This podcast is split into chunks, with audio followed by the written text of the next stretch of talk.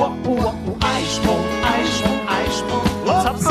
Wer hätte das gedacht? Moin und herzlich willkommen zu unserem Podcast Happy Eisprung, Schwanger aus dem Bauch heraus. euer Podcast für eine intuitive Schwangerschaft. Ich bin Sunny, schwanger mit dem zweiten Kind und habe unendlich viele Fragen. Und ich bin Andrea, Mutter von vier Kindern und Hebamme und habe alle Antworten für euch parat. Schön, dass du dabei bist. Wir wünschen dir viel Freude mit unserem Podcast. Moin und herzlich willkommen mal wieder zu einer neuen Folge. Hallo Andrea. Hallo Sunny. So, wir haben ja letzte Woche gestartet mit dem Wochenbett und da hast du erstmal ja uns schon mal so einen Überblick gegeben, was man so ja vorbereiten kann, was alles so zum Wochenbett gehört, auch bürokratische Sachen. Und ja, jetzt steigen wir ein bisschen genauer ein in die einzelnen Sachen und eigentlich habe ich heute nur eine Frage, nämlich was läuft denn alles im Wochenbett? Also es läuft sehr viel an Körperflüssigkeiten, aber ansonsten läuft eher wenig. Außer, dass man ähm, viel auf der Couch sitzt und ähm, halt entspannt und so in seiner Honeymoon-Zeit ist mit dem Baby und alle ganz schockverliebt in ihrer Mama-Papa-Bubble sind. Ähm, ja, da also ich sage immer den Frauen in der Vorbereitung, nehmt euch nicht so viel vor für die ersten Wochen. Ja, seid geduldig mit Mhm. euch, seid geduldig mit eurem Körper. Äh, es braucht halt auch ein bisschen Zeit, bis man sich nach der Geburt äh, wieder regeneriert. Ähm, und die Frauen sind natürlich auch erstmal völlig überwältigt mit allem, was da so nach der Geburt passiert. Damit rechnet immer so keiner. Und ich glaube, du kannst es ja vielleicht, du kannst da zustimmen, nach der ersten Geburt, man ist überwältigt, dass da eben so viel Wochenfluss ist. Ne? Also der Wochenfluss kommt ja Mhm. Im Grunde von der Wundfläche in der Gebärmutter, äh, die quasi, äh, das ist die Wundfläche, wo vorher der Mutterkuchen angewachsen war. Und wenn der sich gelöst hat, dann hat man dort eine sehr große Wundfläche, die natürlich ähm, genau wie zum Beispiel eine Schürfwunde am Arm, wenn man sich mal irgendwo lang geratscht ist, ähm, die dann wieder heilen muss. Ne? Und wir, äh, die Hebamme, Mhm. wenn die dann zu Wochenbettbesuchen kommt, das kannst du ja bestätigen, dann fragt man ja auch immer, wie war denn der Wochenfluss oder wie sieht der denn jetzt aus und so weiter und so fort.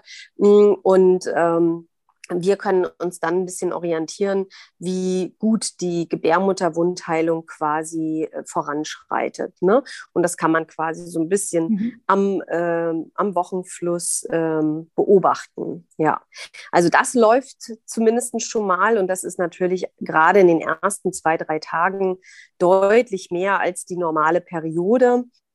Wobei die normale Mhm. Periode viele Frauen auch schon nicht mehr so gut einschätzen können, ähm, durch, dadurch, dass sie viele Tampons tragen oder so. Die Frauen, die äh, Binden benutzen oder ähm, Periodenunterwäsche können das oft sehr, also sehr viel besser einschätzen. Und ähm, Mhm. ja, meistens so nach ein, zwei Wochen ist es dann schon deutlich weniger, weil wenn die Frauen dann im Vorfeld in der Schwangerschaft schon mal lesen, ja, da läuft der Wochenfluss und der geht so sechs bis acht Wochen, dann sind viele schon, kriegen schon große Augen und ähm, haben gleich schon ein bisschen Panik, dass sie da so sechs Wochen vor sich hin fließen. So schlimm ist es nicht. Also es Mhm. ist in den ersten Tagen, in der ersten Woche ein bisschen kräftiger, ungefähr ähm, ja etwas mehr als Periodenstärke und dann geht das von der äh, von der Menge auch ganz schnell deutlich zurück. Äh, in der Regel können oder in den meisten Fällen können die Frauen äh, schon nach 14 Tagen wieder normale Slip-Einlagen tragen äh, und reichen damit auch ganz gut aus, ne? also wenn sie Slip-Einlagen tragen. Genau, und ähm, dann verändert sich der Wochenfluss natürlich auch ein bisschen in der Farbe. Am Anfang ist er eher sehr blutig, frischblutig. Ähm, dann wird er, geht er über in so einen, ich sage jetzt mal, rostbraun, ja. Und äh, dann wird er Mhm. immer heller, immer durchsichtiger, geht so übers Gelbliche bis hin weißlich und dann endet er auch. Also daran können sich die Frauen halt auch ein bisschen orientieren. Ja. Riecht so ein Mhm. bisschen müffelig. Man hat immer das Gefühl, so, mm, ja, ähm, man, also die Frauen sagen immer, ja, ich habe eigentlich den ganzen Tag das Bedürfnis, äh, mich irgendwie zu duschen oder mich abzuspülen, was grundsätzlich sowieso keine ganz so schlechte Idee ist, nach den Toilettengängen sich ein bisschen äh, mit einem kleinen Plastikbecher abzuspülen, falls da zum Beispiel noch kleinere Verletzungen am Dammgewebe sind, äh, dass das einfach auch gut heilen kann. Ja, das ist das, was so hm. hauptsächlich fließt natürlich. Ja, eine Frage dazu von der Konsistenz einmal. Also nicht, dass man so erschreckt. Es ist ja nicht nur flüssig, oder? Ich weiß, worauf du hinaus willst. Also es kann manchmal auch sein, also normalerweise ist der Wochenfluss wirklich flüssig, blutig. Ne? Ist ja aus einer Wunde mhm. heraus. Mhm. Was du meinst, ist, äh, ist das ein, wir nennen das Koagel, das sind kleinere Blut, Klümpchen, Ansammlungen. Und dann bekommt das Ganze natürlich eine ganz andere Konsistenz. Ähm, und das ist ja recht häufig so, wenn die Frauen zum Beispiel viel liegen äh, oder mal längere Zeit gelegen haben, gerade in der Nacht oder so, längere Zeit nicht zur Toilette gegangen sind. Äh, dann sammelt sich ein bisschen Blut im hinteren Scheidengewölbe oder vielleicht auch noch ein bisschen in der Gebärmutter. Und dann koaguliert das, also es gerinnt quasi. Mhm und geht dann eben nochmal als so ein kleiner Blutklumpen ab. Ja, das hat nicht jede Frau. Also das, ähm, das ist manchmal, bei einigen Frauen ist das so, das hat nicht, nicht unbedingt jede Frau. Mhm.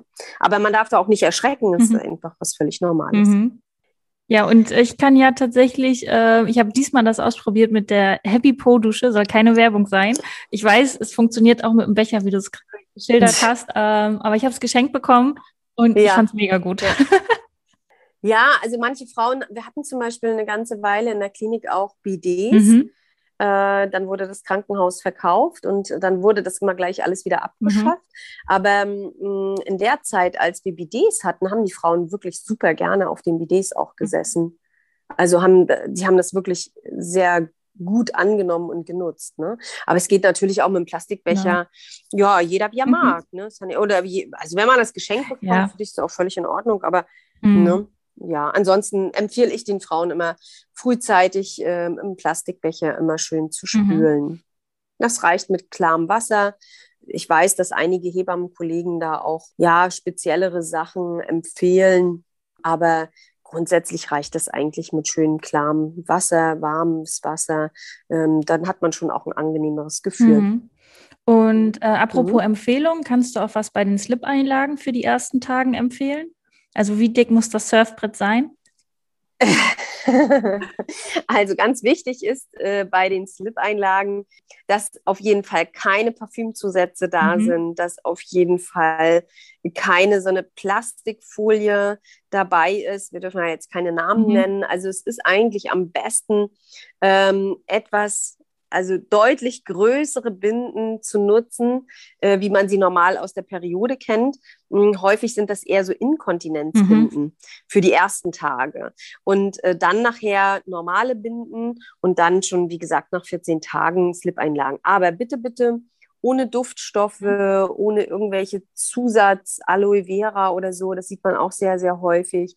Einfach nur reine ähm, Papier binden. Mhm. Ja?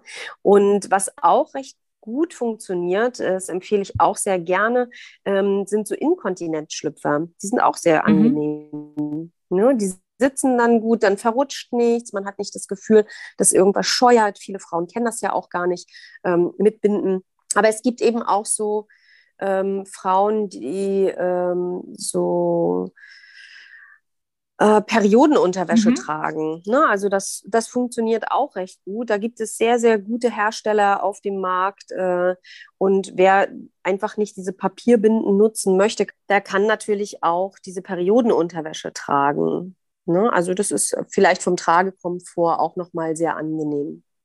Ja, genau. Ich hatte da diesmal auch welche von und ähm, ich hatte sogar welche, die waren ein bisschen höher geschnitten, mhm. die dann gleich ja den Bauch nicht flach gemacht haben, aber es ähm, ja haben ein bisschen so noch ein bisschen gestützt haben, ne? Genau. Ja, genau. Also das bräuchte man so für den äh, zum Thema Wochenfluss.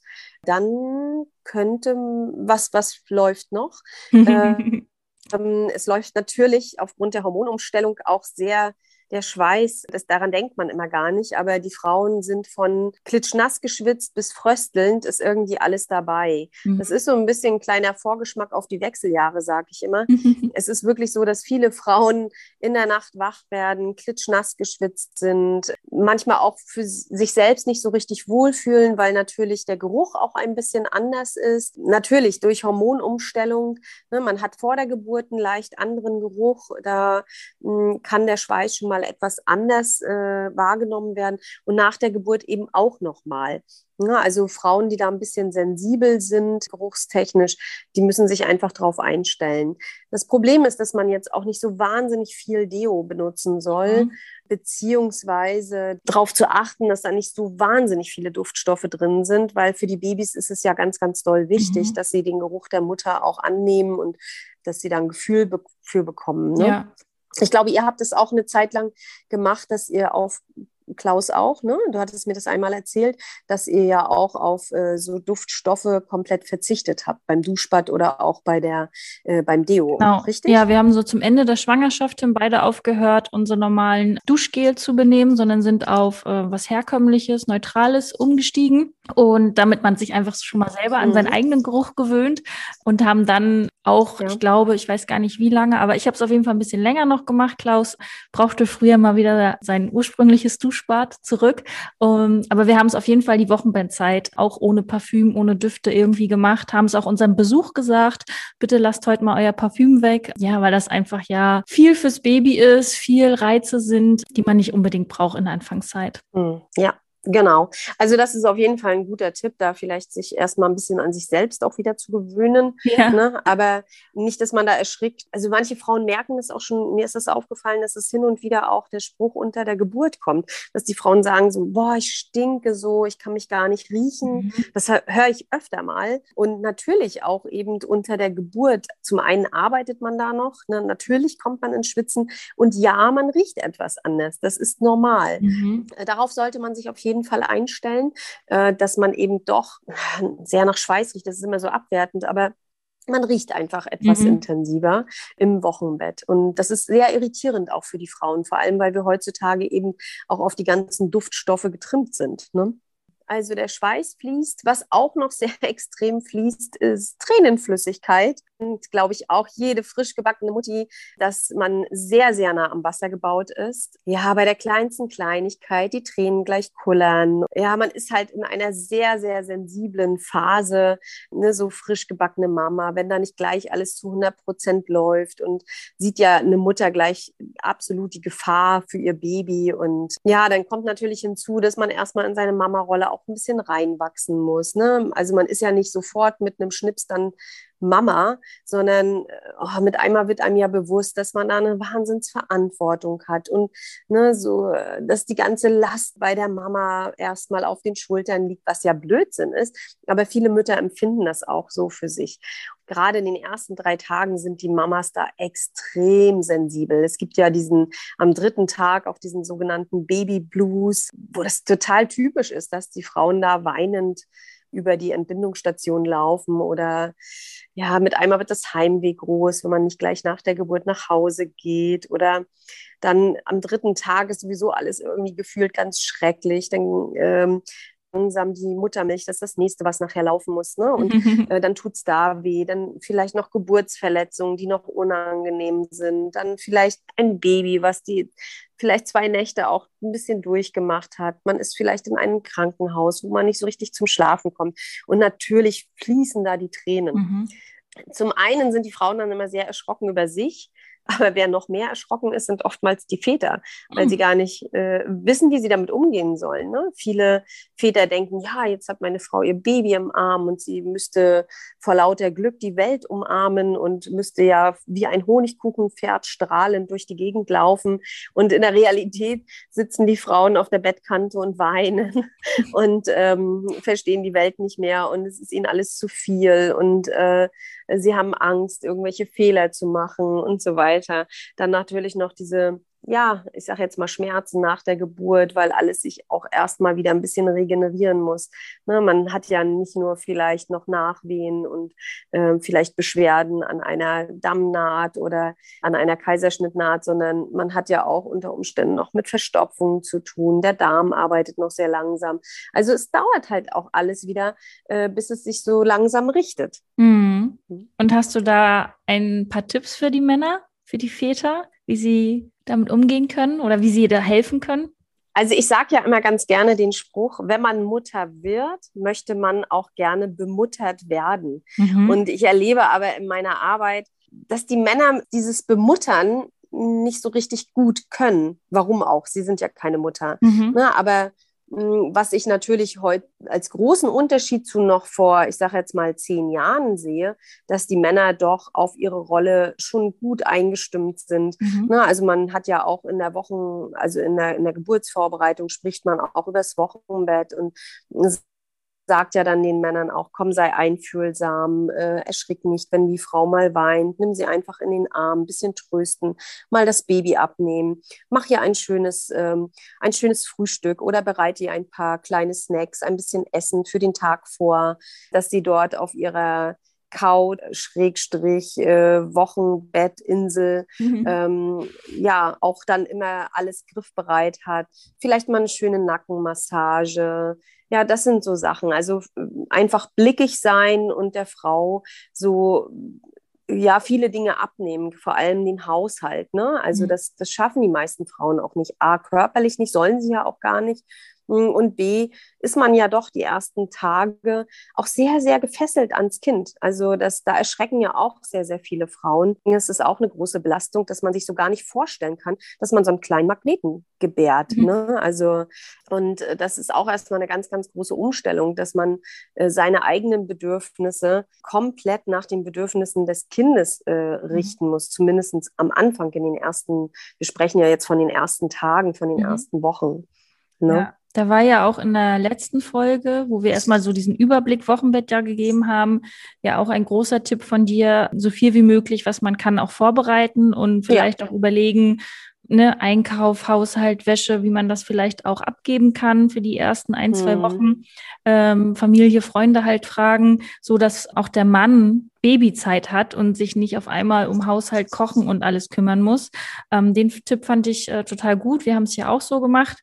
Und was ich auch noch gut finde, ist, ähm, du fragst ja zum Beispiel bei der ähm, Geburtsplanung oder Geburtswünsche oder Geburtsidee, wie wir das hatten, was einem gut tut, wo man gut bei entspannen kann. Das Gleiche kann man mhm. sich ja auch fürs Wochenbett äh, mit dem Partner mal durchgehen, dass der Partner auch einfach weiß, okay, wie du gerade sagtest, eine Nackenmassage oder ein schönes Duftöl oder ja, was auch immer, was mal kurz hilft, dass ich der Mama was Gutes tun kann, ja. ohne dass man erstmal stundenlang ja besprechen muss, sondern dass das einfach auch schon klar ist. Das sind so drei Sachen, wo ich weiß, ja. das tut ihr auf Fall gut. Ja, es muss auch nicht immer die Nackenmassage sein. Ne? Also guck mal, gerade in der Schwangerschaft, wie häufig äh, oder wie viele Männer massieren jeden Abend ganz fleißig den Babybauch und mhm. äh, um auch Kontakt zum Baby aufzunehmen.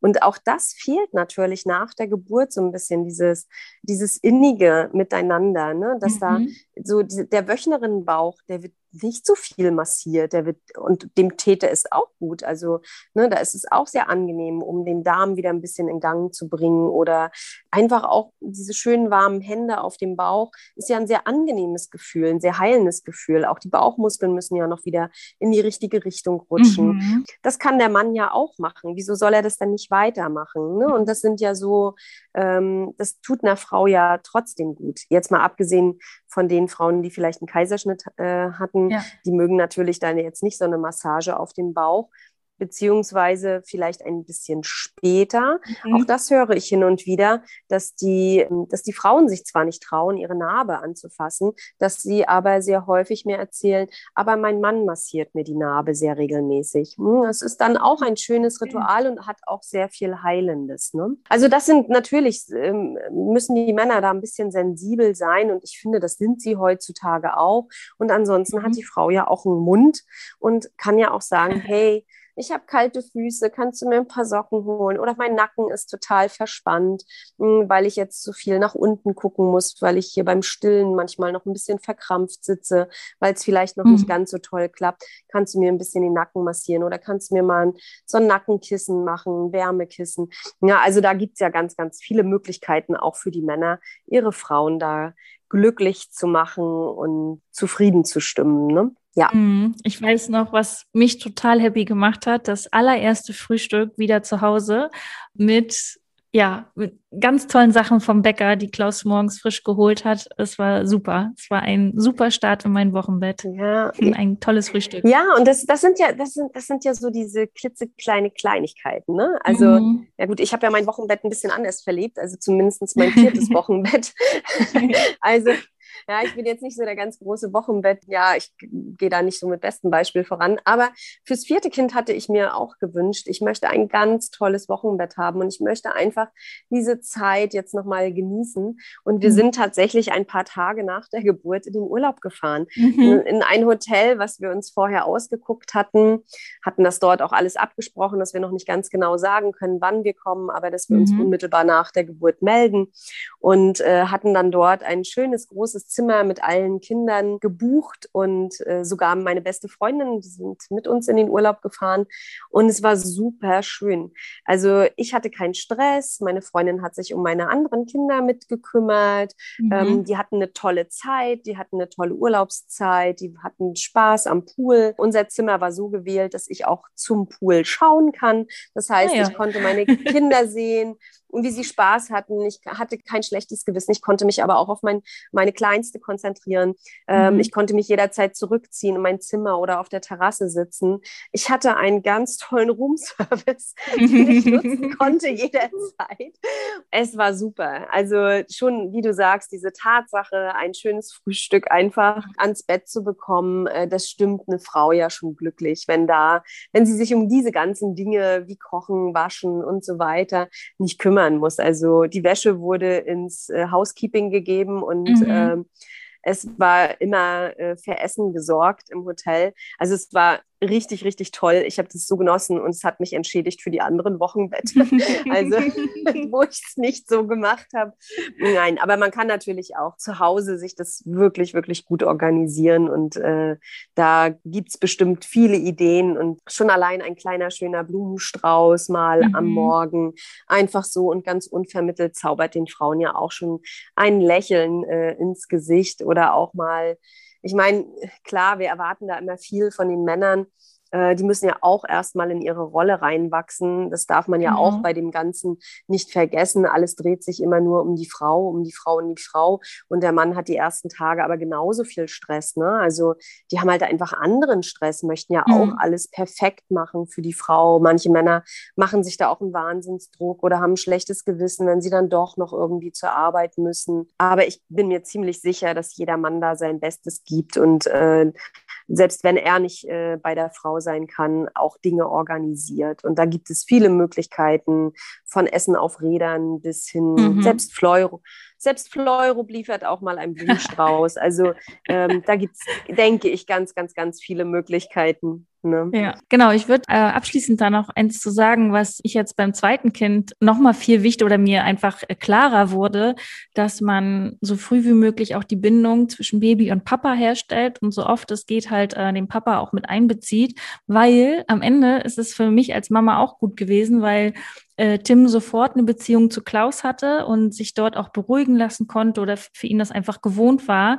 Und das halt hieß für mich wiederum, wenn der Große in, in der Kita war, ich hatte Zeit für mich. Ich konnte in Ruhe duschen gehen oder whatever, was ich dann machen konnte, weil einfach schon Baby und Papa auch schon ohne mich klarkamen. Das will ich einfach nur mal schon mal mitgeben, dass das auch ein schöner Nebeneffekt für die Mama ist. Ja, ich sage das ja sehr oft. Das ist ja das, wo ich, äh, wo wir schon mal darüber gesprochen haben, über Wochenbett-Checkliste.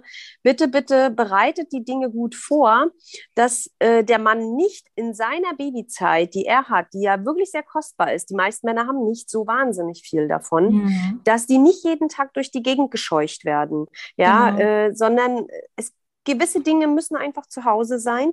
Das weiß man, dass man die braucht, wie zum Beispiel eben Binden und Stilleinlagen. Und äh, das weiß man ja, dass man das braucht. Und da muss der Mann jetzt nicht losgejuckelt werden für. Oder man weiß eben auch, dass man sich mal noch um Essen kümmern muss und, und, und.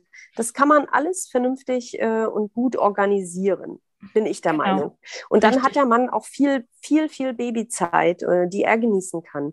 Und das ist mir auch immer wichtig, ich sage das auch immer in den Geburtsvorbereitungs Kursen. Ja, ja was mhm. läuft noch, Sunny? Ähm, natürlich im besten Falle die Milch.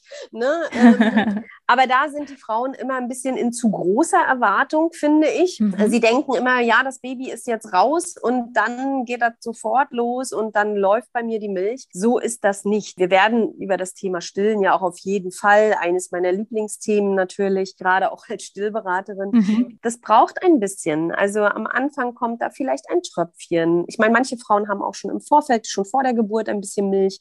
Die haben mhm. schon dieses sogenannte Kolostrum, was in den ersten Tagen abläuft Manche Frauen bilden das schon recht ausreichend äh, in der Schwangerschaft und das läuft da auch schon ein bisschen.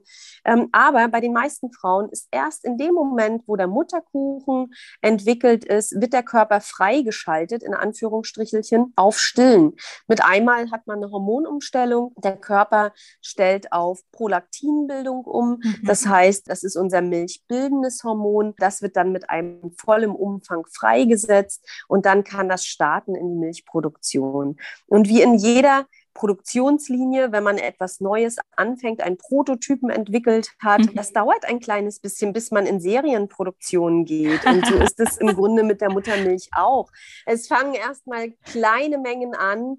Hm, ne? Man muss ja erstmal rausfinden, ob es dem Baby überhaupt schmeckt. Nein, nein, Quatsch. Aber das, es steigert sich in der Milchmenge von Tag zu Tag. Und äh, genauso ist es eben auch, wenn man eine zündende Idee hat und ein Produkt entwickelt hat. Ne, da steigert sich im besten Falle die Produktion ja auch. Mhm. Und äh, so muss man das mit der Muttermilch auch sehen. Da läuft nicht gleich in, in riesen Mengen die Muttermilch heraus, sondern das ist etwas, was sich äh, langsam entwickelt und natürlich auch extrem unterschiedlich ist von Frau zu Frau. Ne, es gibt Frauen, die machen sich da sehr großen Druck. Ich kann immer nur wieder sagen, ruhig bleiben, entspannt bleiben. Mhm. Ja, das kommt in Gang äh, bei den meisten Frauen. Aber solange Druck da ist und man sich selbst eben zu sehr stresst mit diesem Thema, wird die Milch auch nicht gut laufen. Bei ganz vielen Frauen läuft die Milch auch erst richtig gut, wenn sie mhm. nach Hause kommen. Mhm. Ne, manche Frauen sind so stressbelastet in der Klinik, dass sie dort gar nicht gut in die Milchproduktion kommen. Es ist keine Seltenheit, dass ich höre, oh, hier kommt keine Milch. Und ne, wenn ich dann sage, komm, geh nach Hause, mhm. meistens kriege ich noch am Abend den Anruf oder die Nachricht, du, ich bin zur Tür reingekommen und sofort fing das an zu laufen. Sofort habe ich mein Kind schlucken gehört. Und ja, also das bleibt entspannt, äh, kann ich immer nur sagen. Nehmt euch die Zeit und mehr als Ruhe regelmäßig anlegen und geduldig bleiben kann man in den ersten Tagen sowieso nicht. Also wir werden da natürlich gesondert nochmal drüber mhm. sprechen. Das ist jetzt heute auch gar nicht das ganz große Thema. Aber das läuft natürlich auch wo die meisten Frauen dann sehr geschockt sind. Mhm. In den mhm. ersten drei Tagen warten sie regelrecht auf die Milch. Mhm. Beim zweiten Kind kann man das schon ein bisschen besser zuordnen. Mhm. Und vor allem auch, ich finde immer bei den ambulanten Geburten, weil wir Hebammen das noch ein bisschen besser im Blick haben meistens. Da fragt man ja schon mal am zweiten Tag, wie hast du das, wie es fühlt sich denn deine Brust an?